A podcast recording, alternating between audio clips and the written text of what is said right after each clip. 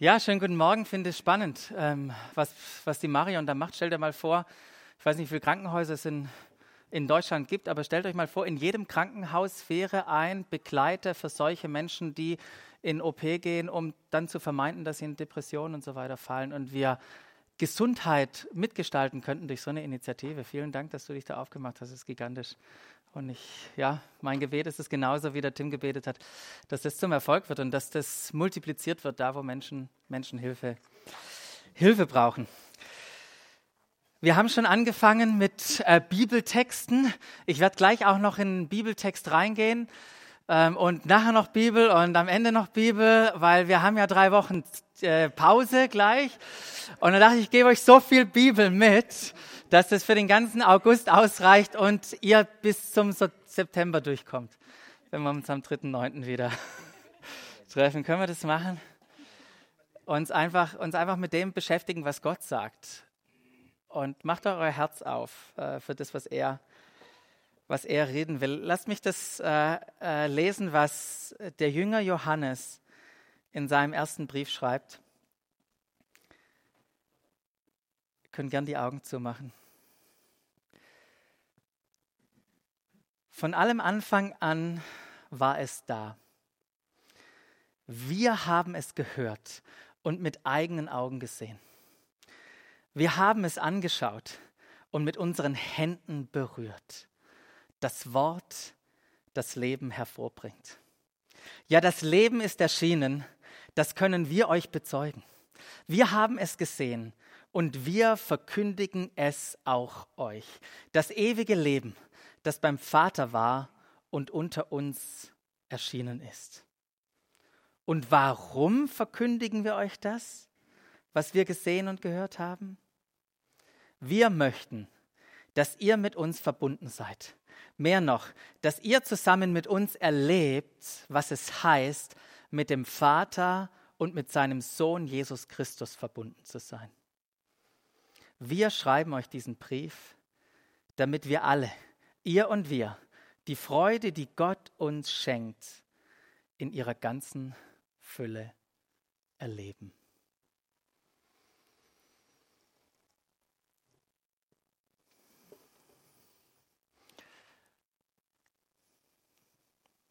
Und das ist auch unser Gebet, Jesus, wenn wir jetzt in diese Predigt gehen,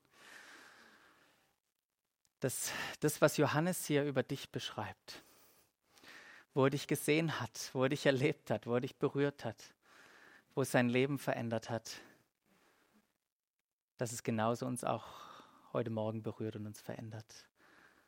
Und wir merken, dass wir mit dir verbunden sind und dass wir diese Freude erleben, die dieses Geschenk mit sich bringt. Amen. Amen. Und bei diesem Text merkt ihr schon, dass ich euch keine drei Schritte und drei Tipps für einen wunderbaren, schönen, erholsamen Urlaub heute mitgeben werde, wie ihr den machen könnt, falls ihr noch weggeht. Wir sind ab nächsten Samstag nämlich unterwegs. Und auch nicht für ein besseres Leben. Wird es heute auch nicht darum gehen. Aber wir beschäftigen uns ja auch nicht mit Jesus, um ein besseres Leben zu haben. Wir beschäftigen uns, wenn wir zusammenkommen mit Jesus, weil er das Leben ist.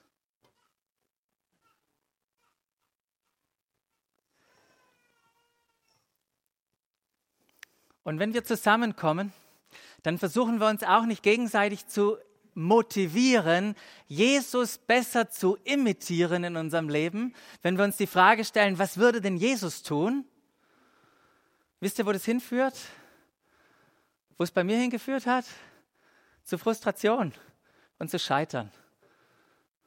Das ist übrigens auch nicht das, was Jesus von uns möchte, dass wir ihn imitieren. Wenn wir hier zusammenkommen, dann lernen wir miteinander, wie Jesus Christus, der in uns lebt, in uns und in unserer Welt, in die Gott uns hineingestellt hat, wie wir ihn sichtbar machen.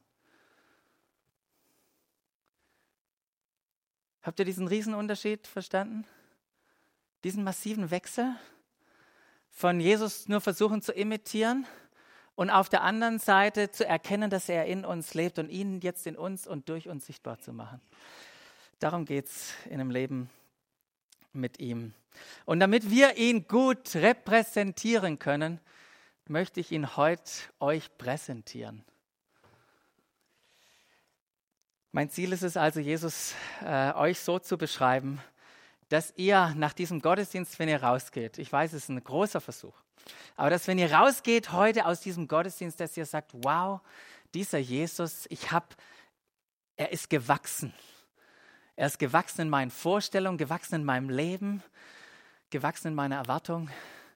Ich habe ein neues Bild von ihm, darum geht es mir heute Morgen in der Predigt. Denn wisst ihr, unser christlicher Glaube, den wir haben, das hat nichts mit einer Philosophie zu tun ähm, oder einer Ideologie, noch ist es irgendwie eine Moral oder ein ethischer Standard. Ähm, unser Glaube, die gute Nachricht, die von der Gnade und von der Güte und von der Wahrheit und von der Schönheit, was auch Silke am Anfang gesagt hat, das hat alles zu tun mit einer Person, hat alles mit Jesus zu tun.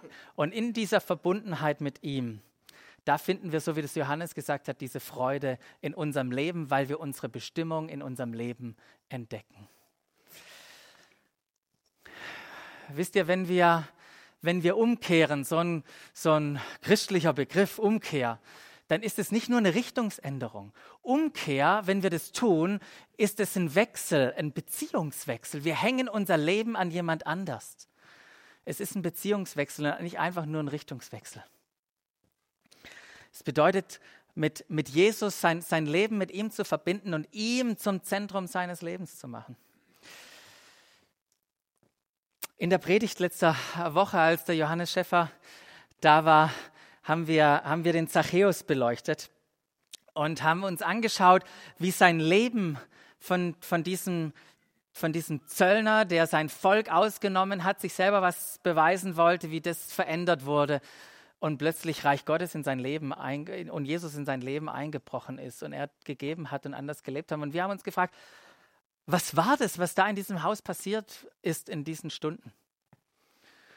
Wir haben von einem großen schwarzen Loch gesprochen, von dem, wo wir es gar nicht wissen können, wo die, wo die Bibel uns da nichts erzählt.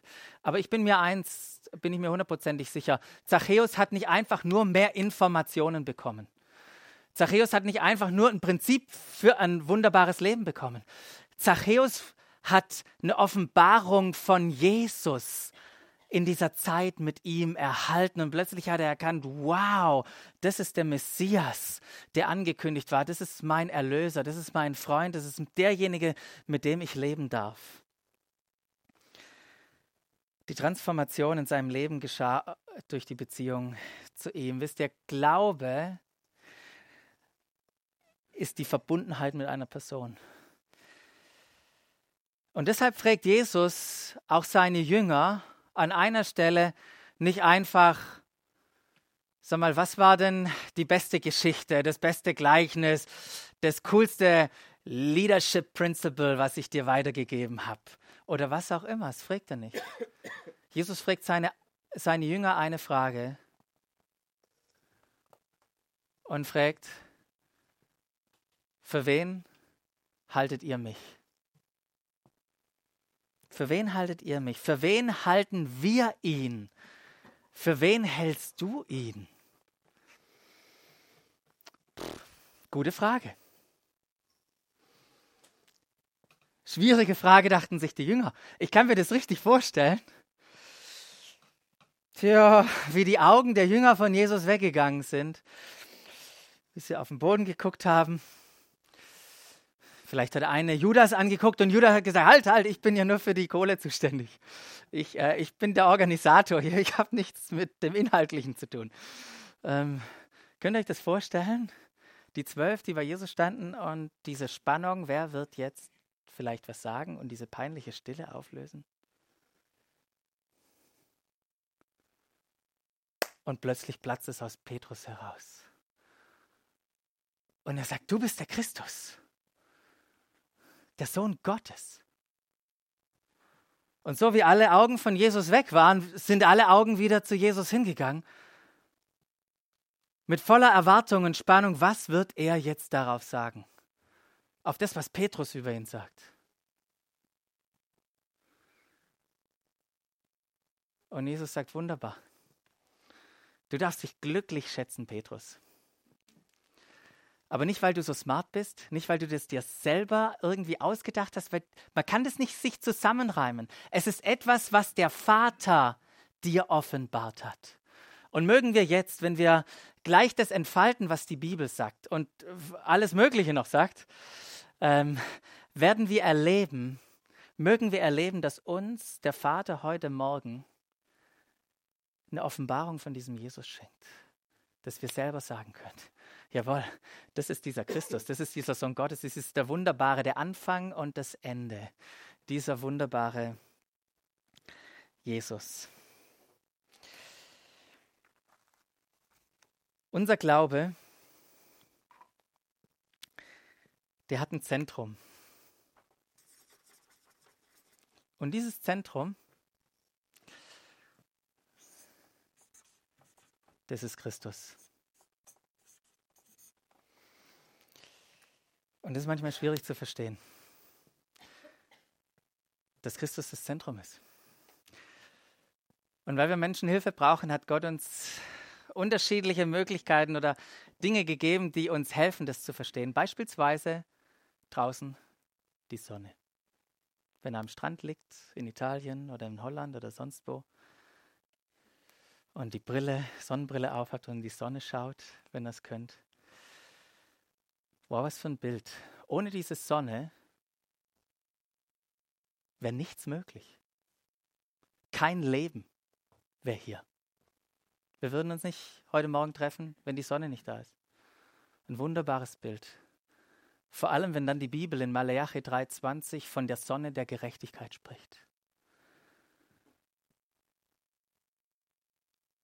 Und hier merkt ihr das Bild von Jesus mit der Sonne. Aber Jesus ist nicht nur das Zentrum. Wisst ihr, dieser Jesus, der ist überall. So wie das Licht der Sonne überall hinkommt, so kommt dieses, dieser Jesus überall hin. Er ist überall. Und Gottes Wunsch ist, dass du ihn kennenlernst.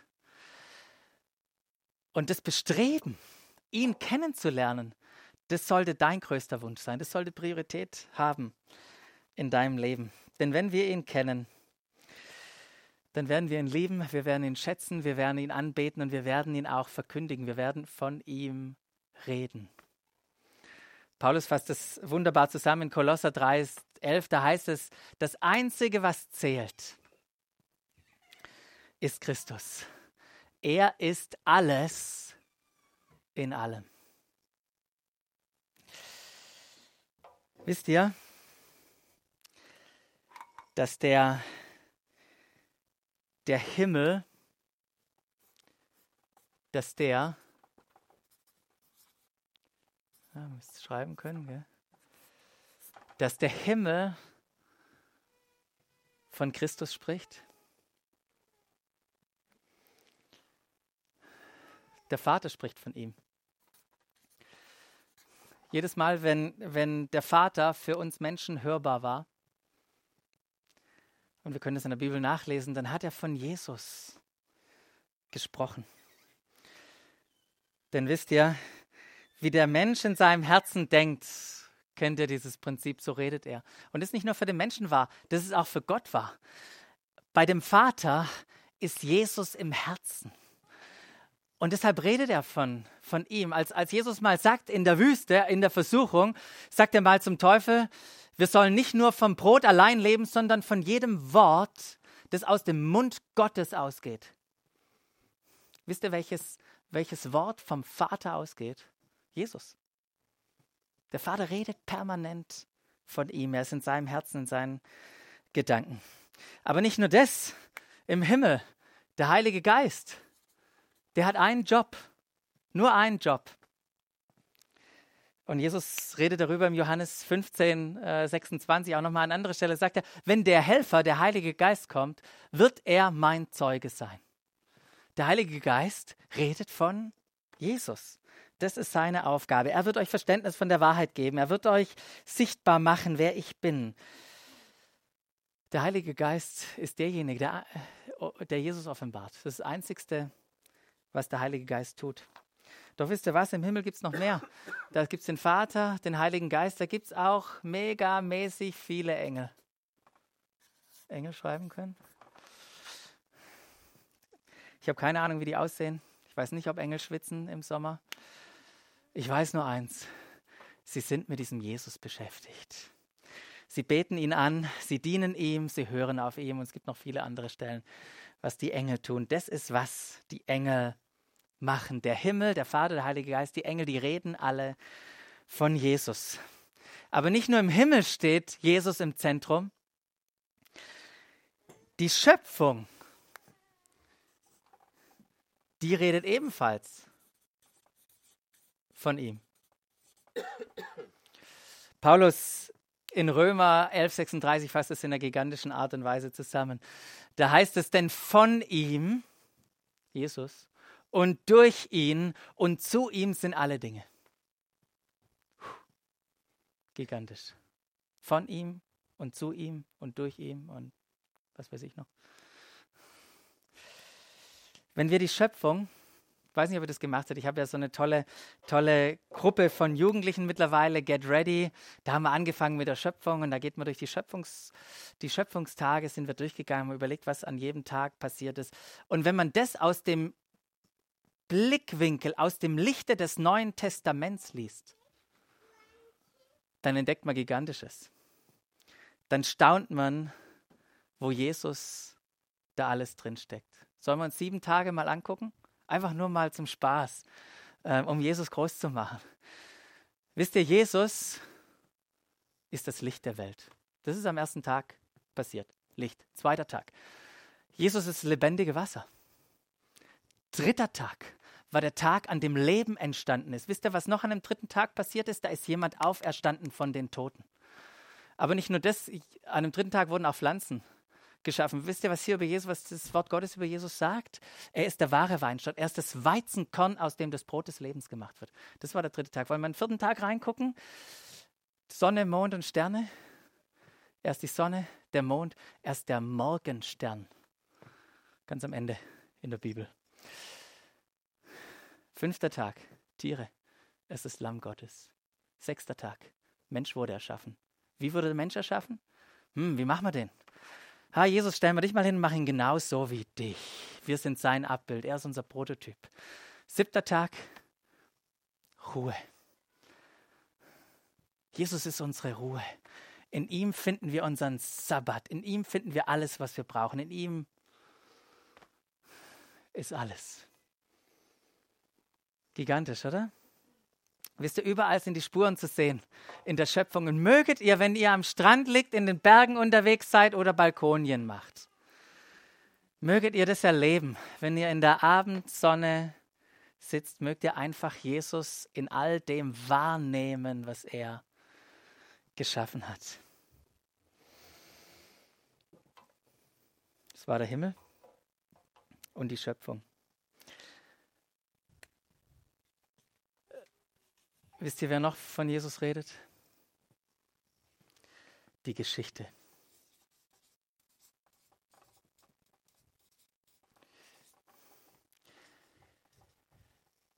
Die Geschichte redet von ihm.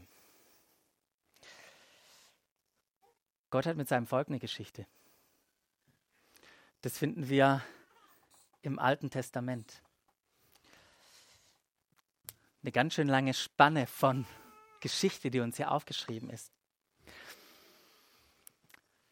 Und als Jesus Kontakt hat mit ein paar richtig gesetzestreuen Pharisäern, macht er eine gigantische Aussage ihnen gegenüber und sagt zu ihnen, wisst ihr was, ihr forscht in der Schrift, in all diesen Büchern, in all dieser ganzen Tora-Rolle, sucht ihr, sucht ihr, ähm, weil ihr meint, durch sie das ewige Leben zu finden. Und was sagt Jesus? Aber gerade die Schrift, diese ganze Geschichte, dieses ganze Alte Testament weist auf mich hin. Die Geschichte spricht von Jesus. Wisst ihr, nachdem Jesus tot war, war das Abenteuer für alle vorbei. Keiner hat mehr gehofft, keiner hat mehr gewartet, es war vorbei für alle. Jesus war tot, er war im Grab. Und so waren auch ein paar oder zwei, zwei Jünger nach Emmaus unterwegs zurück in ihr altes Leben. Und als sie unterwegs waren, kam plötzlich Jesus, doch die erkannten den nicht. Und Jesus hat sich dann zu ihnen gesellt und ist mit ihnen eine Wegstrecke gelaufen. Und dann heißt es, äh, während er mit ihnen entlang ging, ähm, ging er mit ihnen die ganze Schrift durch und erklärte ihnen alles, was sich auf ihn bezog. Zuerst bei Mose und dann bei sämtlichen Propheten. Und als Jesus beim Abendessen das Brot war, dann heißt es, da wurden ihre Augen geöffnet und sie erkannten ihn. Und dann, Jesus ist ja, hat ja meistens einen schönen Humor. Jetzt habe ich mich sichtbar gemacht und dann verschwinde ich mal geschwind. Dann heißt es nämlich, doch im selben Augenblick verschwand er. Sie sahen ihn nicht mehr. Und wisst ihr, was sie dann zueinander sagten in diesem Moment? Sie sagten, Lukas 24, wer es nachlesen will, war uns nicht zumute, als würde ein Feuer in unseren Herzen brennen? Während er unterwegs mit uns sprach und uns das Verständnis für die Schrift, für diese Geschichte eröffnete. Wisst ihr, Gott redet in seiner Geschichte. Und als er auferstanden war und eine kurze Zeit später zu seinen Jüngern gegangen ist, sagt er wieder, nun ist in der, also sagt Jesus, nun ist in Erfüllung gegangen, wovon ich sprach, als ich noch bei euch war. Ich sagte, alles, was im Gesetz des Mose, in den Propheten und in den Psalmen über mich geschrieben ist, muss sich erfüllen. Die Geschichte redet von diesem Jesus. Er ist Schlüssel ist, die, ist der Schlüssel, um Geschichte, um das Alte Testament zu verstehen. Und es wirft seinen Schatten voraus. Und wir könnten jetzt ewig, ewig darüber sprechen, wie Jesus das macht. Wisst ihr, Jakob hatte zwölf Söhne. Jesus hatte zwölf Jünger. Das Volk Israel war 40 Jahre in der Wüste. Jesus war 40 Tage in der Wüste. Es gibt so viele Parallelen. Es gibt einen interessanten Bibellehrer, Theologe, Spurgeon heißt der, der hat mal gesagt, ich habe noch keinen Text gefunden in der Bibel, der seinen Weg nicht zu Christus findet. Wow. Ich habe noch keinen Text in der ganzen Bibel gefunden, der seinen Weg nicht zu Christus findet. Der Himmel, die Schöpfung, die Geschichte. Und das muss ich wahrscheinlich nicht extra sagen, aber es gibt noch jemand, der von Jesus geredet hat. Die Leute, die ihn hautnah erlebt haben, richtige Farbe. Und es waren seine Jünger, die Apostel.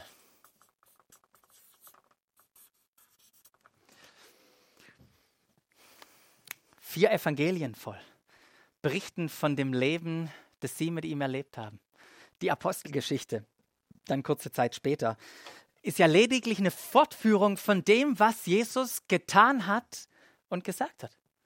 Wir haben beim Männer Wake Up sind wir am nächsten Dienstag durch alle Kapitel durch und dann stellt sich die große Frage, was wir dann machen. Vielleicht den Kolosserbrief, da werden wir gleich einsteigen. Den möchte ich gleich noch euch da ganz kurz mit hineinnehmen. Ähm, aber, aber äh, Jesus ist das Thema. Jesus wird gepredigt. Überall. Ähm, wenn, wir, wenn wir die Eingangstexte von den Briefen von Paulus angucken, in jedem Anfangskapitel, egal wie lang, sind mehrmals Bezüge auf Jesus, als das Ding eigentlich Verse hat. Er redet permanent von diesem Jesus. Die Schreiber des Neuen Testaments, die waren ergriffen von dieser Person. Er, er war ihre Lehre, er war ähm, ihre Verkündigung, er war ihre Botschaft, er, er war er, ihr Leben. Und alles geschah in ihrem Leben aus der Verbundenheit mit ihm. Und bei Paulus war das so, weil es das gleiche Prinzip ist, was ich gerade bei äh, Gott gesagt habe. Von was der Mund voll ist, nee, von was das Herz voll ist, läuft der Mund über. Wisst ihr, wir reden davon, von diesem Jesus, wenn er einfach uns ganz erfüllt. Paulus erkannte diesen unermesslichen Reichtum die Gott oder der Gott uns äh, in der Person von Jesus geschenkt hat. Und am Ende seines Lebens macht Paulus dieses unglaubliche Statement. Wisst ihr, was er sagt? An einem der letzten, in einem der letzten Briefe, den er geschrieben hat, sagt er in Philippa 3, was mir früher ein Gewinn zu sein schien, auf was ich früher mein Geld gesetzt habe, meine Zeit, meine Energie, habe ich dem Rücken gekehrt. Es ist in meinen Augen nichts anderes als Müll. Denn der Gewinn, nach dem ich strebe, ist Christus.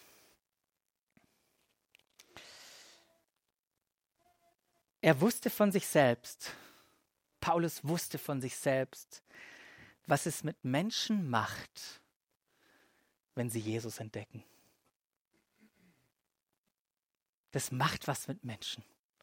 Es hat was mit dir gemacht, als du Jesus entdeckt hast. Und falls du keine Ahnung von Jesus hast, es wird was mit dir machen, wenn du ihn entdeckst. Doch was ist an diesem Jesus so wunderbar, so faszinierend, so fesselnd? Was ist es? Und die Antwort, ich habe es schon verraten, die finden wir im Kolosserbrief. Ein Brief, den Paulus an eine Gemeinde schreibt, die er nicht selber gegründet hat, die er gar nicht kennt, weil er noch nie dort war. Irgendeiner, der ihn in Fessus kennengelernt hat, könnt ihr nachlesen im Kolosserbrief, ist dorthin gegangen, hat die Gemeinde gegründet. Und er schreibt dieser Gemeinde einen Brief. Warum? Weil in dieser Gemeinde die Gefahr war, dass irgendwelche anderen Lehren reinkommen, die nicht mit der Wahrheit, nicht mit der guten Nachricht übereinstimmen. Wie es bei ganz, ganz vielen Gemeinden der Fall war in dieser Zeit. Warum Briefe geschrieben wurden? Die konnten sich noch nicht so schön an ein neues Testament klammern oder an die Bibel klammern, wie wir das heute haben. Es waren Dinge in dieser Gemeinde unterwegs, wie philosophische Lehren, Aufforderung, irgendwelche Engel zu verehren, ähm, die Beachtung plötzlich wieder von irgendwelchen Vorschriften äh, für Speisen und so weiter einzuführen und die Einhaltung bestimmter Festtage und Feiertage, die, die gefordert worden. Und das alles, das hat die Kolosser, hat die abgelenkt, auf Jesus zu schauen und sie wurden, die Blicke wurden weggenommen, von Jesus weg, auf diese ganzen anderen Dinge. Und dann finde ich so bemerkenswert, wie Paulus damit umgeht. Er geht nicht rein mit, mit seiner dominanten Art, die er hatte, und sagt, Leute, spinnt ihr eigentlich? Jetzt muss ich mal euch den Kopf waschen. Macht er nicht. Er, er geht nicht gegen diese, in, ganz am Anfang gegen diese Irrlehren vor. Er beschreibt ein Bild. Ein Bild von Jesus. Und zwar das wunderschönste Bild, das wir von Jesus in der ganzen Bibel finden. Das ist jetzt meine persönliche Meinung. Aber ich glaube, viele stimmen mit mir überein. Was er da von Jesus schreibt, denn er war überzeugt, wenn die Kolosser nur annähernd verstehen würden, wie gigantisch, herrlich, einzigartig, unbeschreiblich und unfassbar dieser Jesus ist, dann werden sie ihren Fokus wieder auf ihn alleine richten. Paulus wusste, dass dieser Jesus, an den die Kolosser glaubten, momentan ziemlich klein war. Weil nur durch so einen kleinen Jesus konnten sie abgelenkt werden durch diese anderen Sachen, von denen ich gesprochen habe. Und so macht er ihn Jesus groß. Und jetzt haben wir nicht viel Zeit. Lass mich in, einfach nur in ein paar Verse reingehen und hört es, so wie wir am Anfang den Epheser gehört haben. Und ich möchte euch, ich möchte euch so motivieren, und bin mir sicher, dass ihr aufgrund dessen, was ihr jetzt hört, irgendwann zur Bibel schnappen werdet, den Kolosser aufschlagt und nachlest.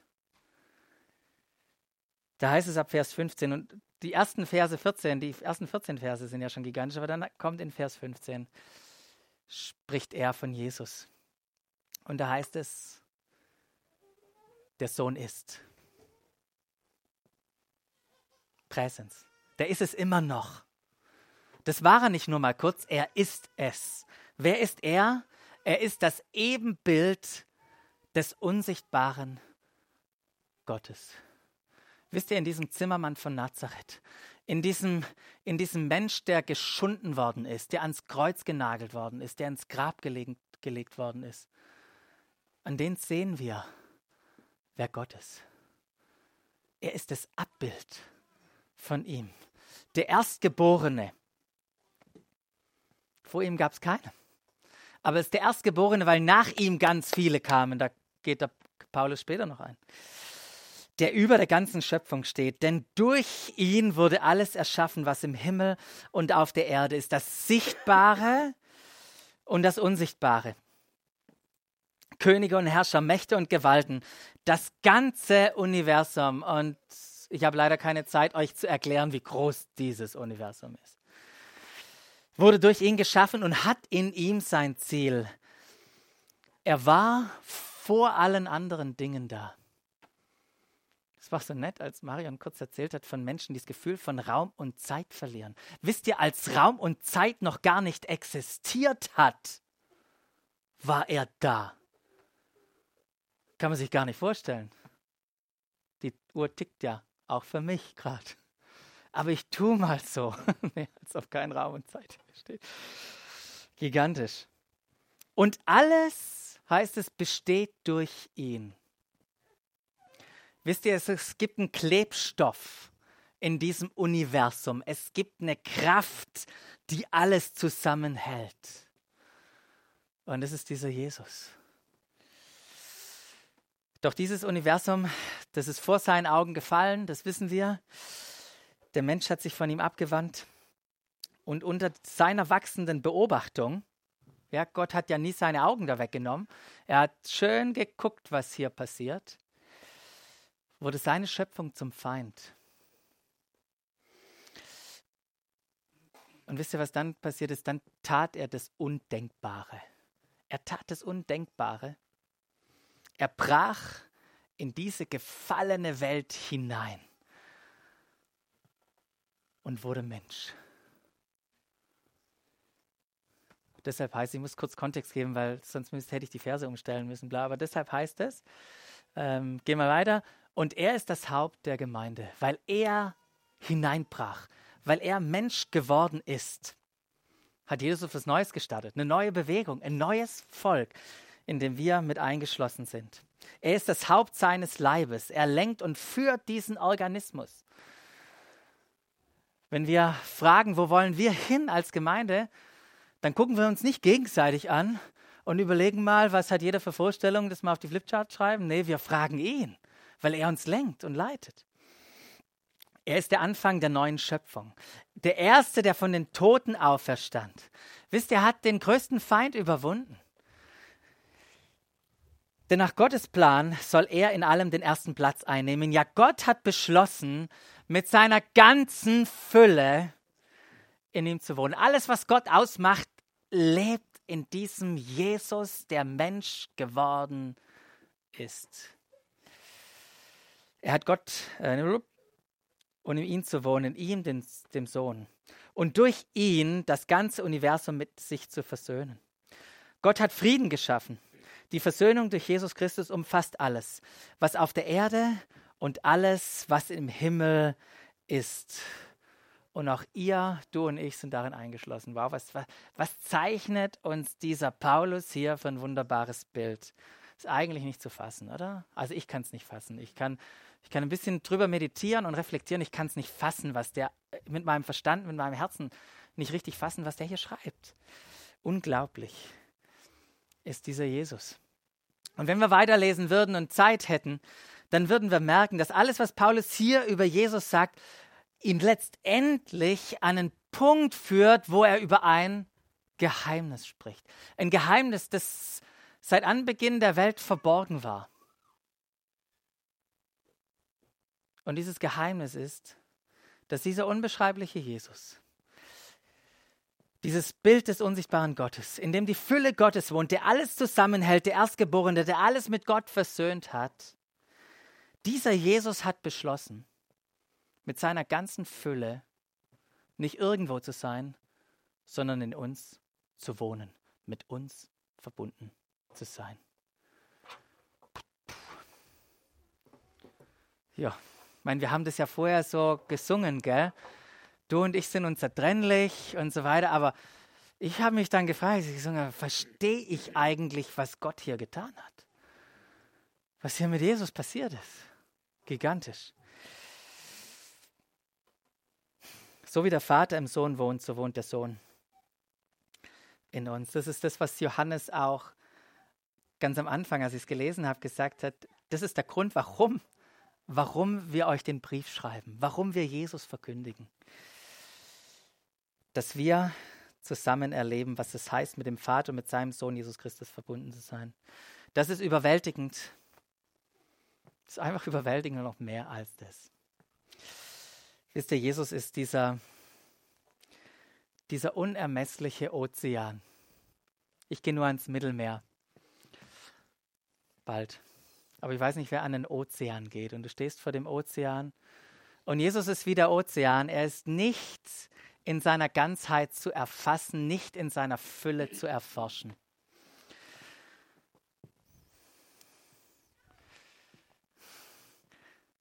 Und dann gibt es uns. Wie so eine Flasche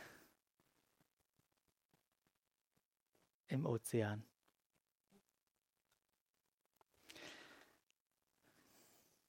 Und wenn Paulus von diesem Wunder spricht, von diesem Geheimnis, wisst ihr, was er dann meint?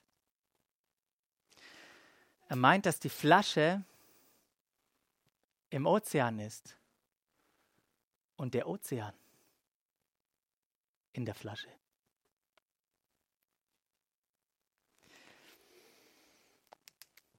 Du und ich, wir sind eingeladen, mit unserem Schöpfer verbunden, sein Leben in uns zu leben. Und es kann ganz einfach beginnen. Mit einem Gebet für deinen Urlaub. Und anstatt zu beten und Gott zu informieren über die vielen Tage, die du arbeiten mussten und die hart waren bis zum Urlaub hin. Und deinem dringenden Wunsch, dass die Matratze in Ordnung ist und dass gutes Wetter da ist und dass das Apartment wirklich so aussieht wie auf den Bildern. Alles ja wichtige Sachen. Gibt es eine Sache, wie wir anfangen können, ein Gebet zu formulieren, anfangen zu können, mit ihm verbunden zu leben, indem wir beten und sagen, was hast du für mich vor in diesem Urlaub? Was hast du für mich in diesem Urlaub? Der Vater, der Heilige Geist, die Engel, die Schöpfung, die Geschichte im Alten Testament, die Jünger, die Apostel, Sie alle weisen auf diesen Jesus hin. Er steht bei ihnen, ihnen im Scheinwerferlicht. Sie reden alle von ihm. Und von was und von wem redest du? Von was oder wem redest du? Für wen hältst du ihn? Kennst du diesen Jesus so, wie ich ihn versucht habe, dir zu beschreiben? Wie ich versucht habe, dieses Bild von ihm zu zeigen, kennst du ihn so? Was wäre, wenn wir ihn alle so kennen würden, wie Paulus und alle anderen hier Akteure in uns beschrieben haben? Wenn Jesus so groß wäre, dass uns nichts mehr ablenken könnte? Was wäre, wenn wir alles sagen könnten wie Paulus? Das Einzige, was zählt, ist Christus. Er ist alles in allem. Was wäre, und lasst uns doch mal kurz innehalten und einfach über Jesus reflektieren.